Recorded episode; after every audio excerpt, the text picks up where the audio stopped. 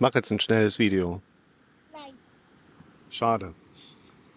du denkst immer an YouTube. Willst du auch mal was sagen? Oh nee, jetzt hast du mir in die tote Katze gespuckt. Quatschkopf. Hab die Tage ja was erzählt zum Thema, wie gehen wir eigentlich mit unseren Kindern um? Und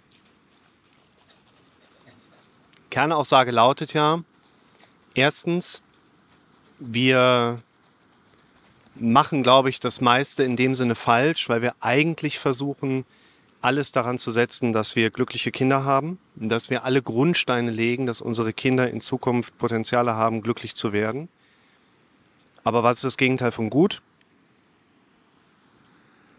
Gut gemeint. Und wir meinen das gut, indem wir die Kindergarten, davor noch irgendeine Tagesmutter und Vorschule und die Eltern müssen arbeiten gehen und gute Ausbildungsoptionen, gute Jobchancen nachher. Alles läuft eigentlich darauf hinaus, dass unsere Kinder gute, eigentlich die besten Grundlagen haben, glücklich zu sein. Aber an keiner Stelle, es mag Ausnahmen geben, aber wir sind normalerweise nicht darauf trainiert, den direkten Weg zu nehmen. Wir arbeiten nicht darauf hin, dass unsere Kinder direkt lernen, ein glückliches Leben zu leben. Die Kernaussage ist erstens, wir machen viel im Motto gut gemeint und das geht halt am eigentlichen Ziel vorbei. Zweitens, unsere Kinder haben eigentlich eine mehr oder weniger angeborene Eigenkompetenz, sich glücklich zu machen. Und jetzt gehen wir nicht nur hin und gehen in einer Art und Weise mit unseren Kindern um, sodass sie nicht glücklich sind, sondern bringen denen auch keine Nachhaltigkeit bei. Wir machen es doppelt falsch eigentlich. Und die Kernaussage soll sein, wir dürfen anfangen, das impulshafte, intuitive Glücksverhalten unserer Kinder zu pflegen. Und das erzieherische Eingreifen sollte vor allen Dingen an der Schnittstelle erfolgen, dass unsere Kinder durch uns Erwachsenen Nachhaltigkeit lernen, um deren intuitives Glücksempfinden oder das Aufbau von Glücksgefühlen im Kontext unseres gesellschaftlichen und sozialen Lebens ein Stück weit einpassen zu können. Sie lernen mit ihren Potenzialen an der richtigen Schnittstelle in der richtigen Menge haushalten zu können.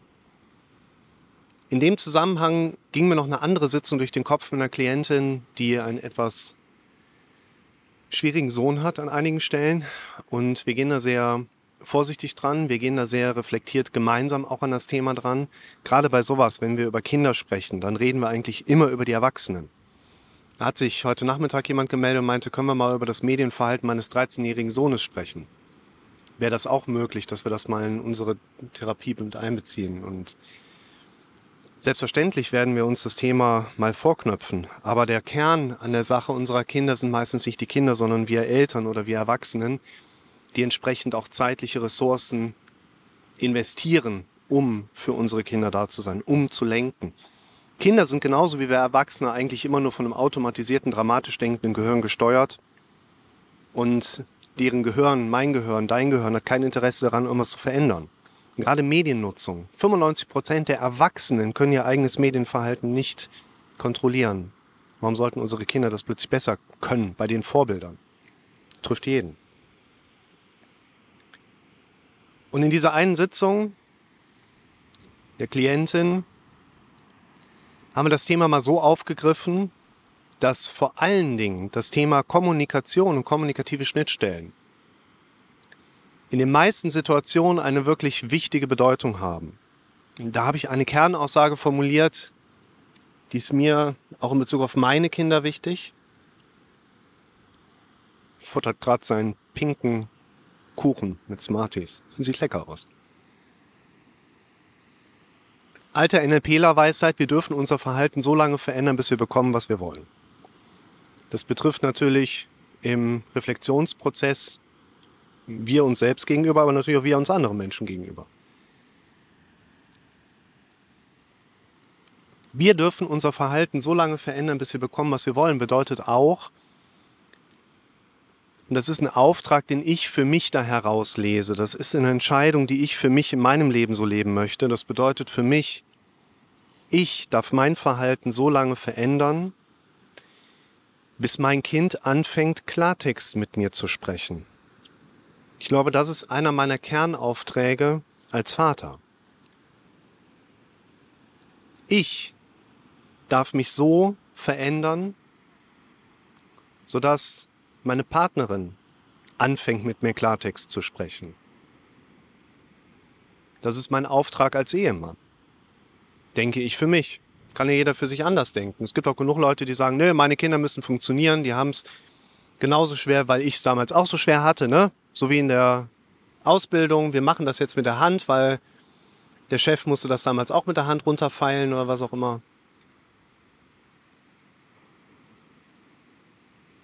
Ich glaube, das ist einer der wenigen wichtigen Leitsätze, die wir uns aufgreifen können, auch in dem Zusammenhang, wie werden wir dauerhaft kompetenter, uns im Alltag unser eigenes Glück zu machen.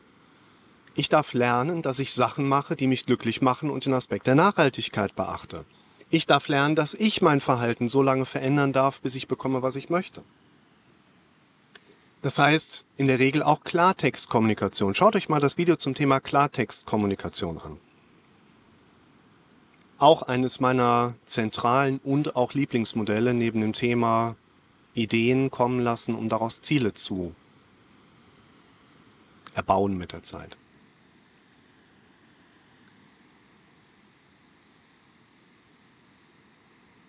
Es gibt Leute, und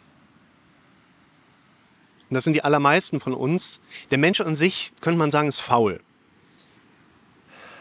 Ist auch nicht wirklich faul, aber wir Menschen verhalten uns immer so, wie es in jedem Moment unseres Lebens die beste Alternative ist. Wir sind immer von einem automatischen Gehirn gesteuert und in aller Regel hat unser Gehirn, was uns lediglich vorgibt, wir würden das alles selber denken, lediglich ein Interesse daran, dass wir situativ überleben und nicht lange gesund und glücklich leben. Der Sinn des Lebens, schaut es euch an. Und die meisten Menschen von uns sind mit einem Gehirn ausgestattet, was ein vordergründiges Interesse daran hat, mit dem geringsten Widerstand Dinge zu verändern. Das heißt in dem Sinne auch, die meisten Menschen sind eben darauf fokussiert, mit einem einfachen Trick alles zu lösen.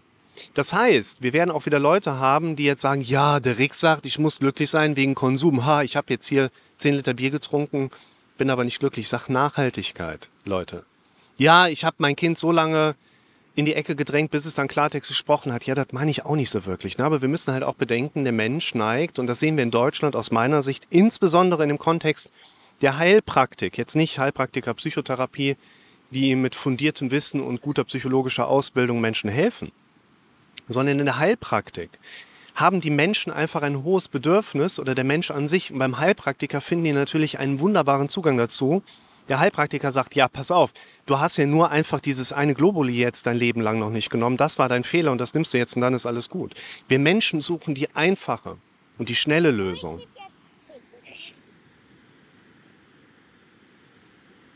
Okay. Mein Kopf sagt auch erstmal, nö, lass das bleiben. Das ist, nachher schmeckt dir das nicht, du machst Sauerei, die ganze Decke und so weiter. Wunderbar, ist alles drin. Ich habe gelernt, mal die Klappe zu halten und mal hier sagen zu lassen und dann. Wir Menschen wollen es einfach haben. Die meisten Sachen, die der Heilpraktiker so anbietet, in Alternativen zur Schulmedizin, halte ich für totalen Quatsch. Ich bin Wissenschaftler, ich bin Mediziner, ich mag es, in beiden Disziplinen mit Köpfchen vorzugehen und das bedeutet nicht, dass ich was gegen Homöopathika oder Akupunktur habe. Das bedeutet nicht, dass ich vielleicht auch phytopharmakologische Empfehlungen aussprechen wollen würde. Also pflanzliche Präparate. Keine Apothekerin, kein Apotheker wird einer Schwangeren sagen, hier dieses Phytopharmaka können Sie in der Schwangerschaft ohne Bedenken nehmen. Weil dann ist, funktioniert so nicht. Ja, kannst du machen.